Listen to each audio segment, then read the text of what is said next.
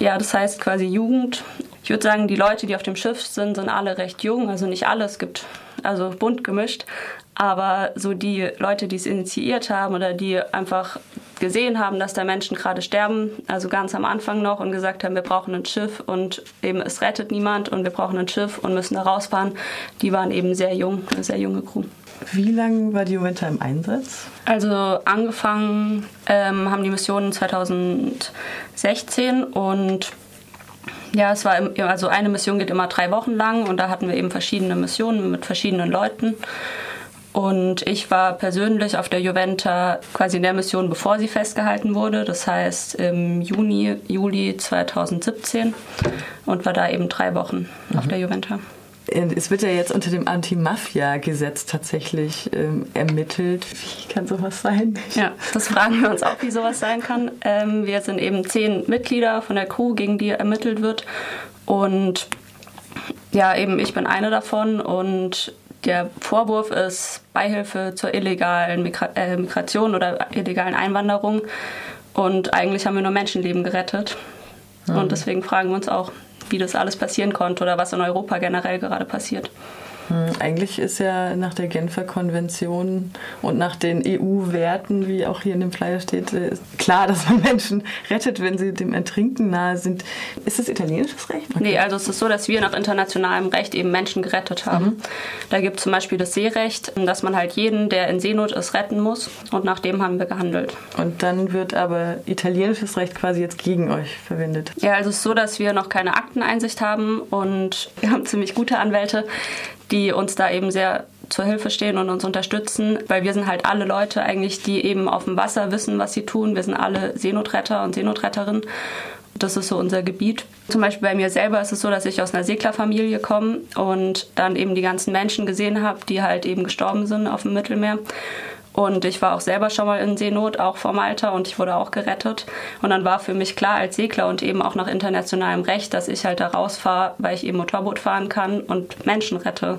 Und dass mir das dann oder uns zehn von der Juventa halt hinterher dann irgendwie falsch ausgelegt wird und einfach versucht wird, die Rettungsschiffe zu blockieren das ist schon ziemlich schlimm. Also vielleicht kannst du mir das auch nicht erklären, wenn du keine Juristin bist, sondern Seglerin, wie das nationale Recht angewendet werden kann, wenn doch eigentlich internationales Recht auf See gilt. Also es ist so, dass eben auf See internationales Seerecht gilt und auch eben Völkerrechtskonventionen und alles. Ich meine, wir haben die ganzen Rechte aus gutem Grund und die ganzen Gesetze. Mhm. Und Eben, es sind gerade Ermittlungen, deswegen kann ich direkt eben zum Verfahren und alles auch noch nichts genau sagen, weil wir da selber auch noch nicht alles wissen.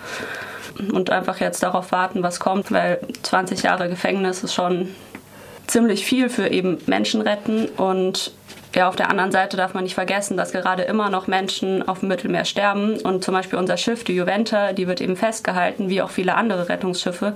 Und dadurch, dass wir ferngehalten werden, können A, eben von uns jetzt keine Menschen gerettet werden. Andere Schiffe, die da eben auch nicht fahren, können dann auch nicht zur Hilfe kommen. Und auf der anderen Seite gibt es halt auch einfach keine Bilder und keine Aufnahmen davon oder keine Beweise, dass da halt Menschen gerade sterben. Die EU hat auch ihre Rettungsmission Sophia eingestellt. Die Mare Jonio war kurz äh, festgehalten, ist jetzt aber wieder frei. Wie geht es denn jetzt weiter? Also im Moment versuchen wir uns halt gut aufzustellen, dass wir halt eben, wenn es dann zu Anklagen kommt, dass wir da halt gut rauskommen. Wenn man halt da drin steckt und dann ist es irgendwie auch so eine Aufgabe, dass oder sehe ich als meine Aufgabe, dass ich halt so die Möglichkeit habe, irgendwas gegen das Sterben im Mittelmeer zu tun. Und da versuche ich halt das als Plattform auch irgendwie zu nutzen, dass ich halt für uns zehn Crewmitglieder und auch für die Juvente und eben einfach für alle Menschen, die da gerade sterben, die Möglichkeit habe, eine Stimme zu haben oder auch einfach, dass das in die Gesellschaft getragen wird und wirklich von uns, die da unten waren und wissen, was passiert ist, dass wir den Menschen wirklich erzählen können, was passiert ist und was passiert. Möchtest du deinen Einsatz beschreiben? Das war so, dass ich persönlich eben selber schon mal in Seenot war. Deswegen es hat mich so ein Stück weit selber betroffen gemacht halt, dass ich genau wusste, so, also ich meine, man kann die Situation nicht ganz genau vergleichen, weil die ja aus einem anderen Grund aufs Boot steigen, wie ich jetzt aus Spaß einfach so, um zu segeln.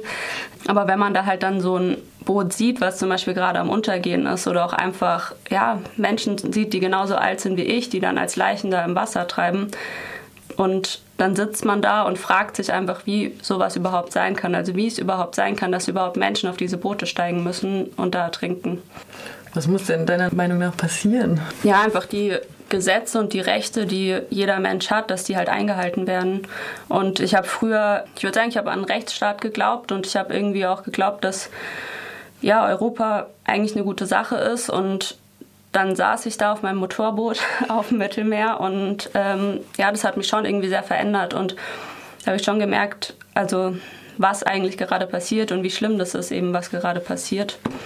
Ja, ich glaube, alle, die eben auf der Juventa waren, haben die gleichen Erlebnisse gehabt. Es wird ja jetzt mehr und mehr auch ausgelagert von der EU hin zur libyschen, hier schreibt ihr sogenannten Küstenwache. Mhm. Also diese Rückführungen sind eigentlich auch illegal, oder? Genau, ich hatte das auch einmal selber, dass wir zu einem Holzboot mit Geflüchteten eben drauf gekommen sind und angefangen haben, die von dem Holzboot auf die Juventa dann zu shutteln und dann kam eben die sogenannte libysche Küstenwache an, ist auf das Boot drauf und die Menschen auf dem Boot, also man hat einfach gesehen, dass sie unglaubliche Angst vor denen haben und die haben so per Handzeichen deutlich gemacht, so entweder sie springen jetzt ins Wasser, die können halt meistens nicht schwimmen und sterben dann, wenn sie eben nicht gerettet werden von uns, aber sie gehen auf keinen Fall zurück nach Libyen. Also man hat wirklich so die pure Panik irgendwie gesehen und die sogenannte libysche Küstenwache ist dann hinten auf das Boot drauf und hat auch angefangen, die Leute zu schlagen. Und dann sind eben vorne die Leute schon runtergesprungen. Und dann hatten wir ganz viele Leute im Wasser eben. Und dann ist die sogenannte libysche Küstenwache, also hat gemerkt, so wenn die ganzen Leute runterspringen, also es war klar, was sie machen wollten, dass sie halt dieses Boot mitnehmen wollten. Dann sind die ganzen Leute runtergesprungen und dann haben sie irgendwann gemerkt, dass es auch nicht so viel Sinn macht, das Boot halt leer zurückzubringen und sind dann wieder weggefahren und haben uns diese ganzen Leute im Wasser gelassen ich habe mich da teilweise gefragt, so wie es sein kann, was für ein Partner die EU da unterstützt. Möchtest du noch was sagen? Ich finde, man muss ein bisschen trennen. So, wir sind halt auf dem Wasser und es ist schlimm, was mit den Menschen davor passiert. Also da muss sich unserer Meinung nach was ändern. Danach muss sich was ändern. So überall muss sich irgendwie halt das so weit ändern, dass es halt einfach für die Menschen möglichst gut ist, so dass halt einfach keine Menschen sterben, dass sie nicht in Libyen gefoltert werden, dass sie da nicht missbraucht werden. Es gibt verschiedene Sachen, darüber kann man halt diskutieren und es gibt Sachen, also meiner Meinung nach kann man darüber nicht diskutieren. Das ist zum Beispiel, ob man Menschen rettet, weil nach dem Seerecht, nach dem internationalen Recht, man muss einfach diese Menschen retten und das wird in der Diskussion oft vermischt irgendwie, dass man dann einfach darüber spricht, ob man die Menschen rettet oder nicht. Und es gibt Sachen, darüber kann man reden und diskutieren, aber Sachen, worüber man eben auch nicht diskutieren kann. Ihr braucht natürlich auch finanzielle Unterstützung. Dann bleibt nur noch zu sagen, toi, toi, toi mit eurem Prozess. Dankeschön. Wann geht es da weiter, wisst ihr schon? Ja, also wir vermuten, dass es dieses Jahr zu Anklagen kommt, aber genau wissen wir es natürlich nicht. Wir haben eben gute Anwälte, denen wir vertrauen und wo die auch echt gute Arbeit leisten. Das ist natürlich teuer, deswegen sind wir eben auf Spenden angewiesen und auch auf der Suche nach Spenden. So unser Spendenziel ist gerade eine halbe Million Euro. Das ist wirklich sehr viel. Und ja, ich denke irgendwie jeder in Deutschland, der eben ja helfen will, der kann einfach auf seine Weise helfen. Die einen irgendwie, die haben Geld, die spenden Geld. Die anderen gehen zum Beispiel zur Seebrücke. Das ist auch eben sehr gut auf die Straße zu gehen oder einfach, also mein Ding ist zum Beispiel das Motorbootfahren so und da weiß ich, ich kann das. Und eben jetzt können wir gerade nicht rausfahren und nicht dokumentieren oder auch eben keine Menschen retten, weil unser Schiff, die Juventa, festgehalten wird. Und ich glaube eben, dass jeder halt seine, seinen Bereich hat, wo er eben was machen kann, wenn er was machen will. Da bin ich auch froh drum, dass so viele Menschen schon was machen. Jetzt habe ich doch noch eine Frage. Wie läuft das denn praktisch ab, tatsächlich, wenn ihr vor einem italienischen Gericht angeklagt werdet? Aber du bist mhm. hier, viele von euch sind hier in Deutschland. Also letztendlich würde es so ablaufen, dass wenn zum Beispiel Haftbefehle rauskommen, dass es natürlich an Interpol rausgehen könnte und mhm. deswegen betrifft es uns auch in Deutschland.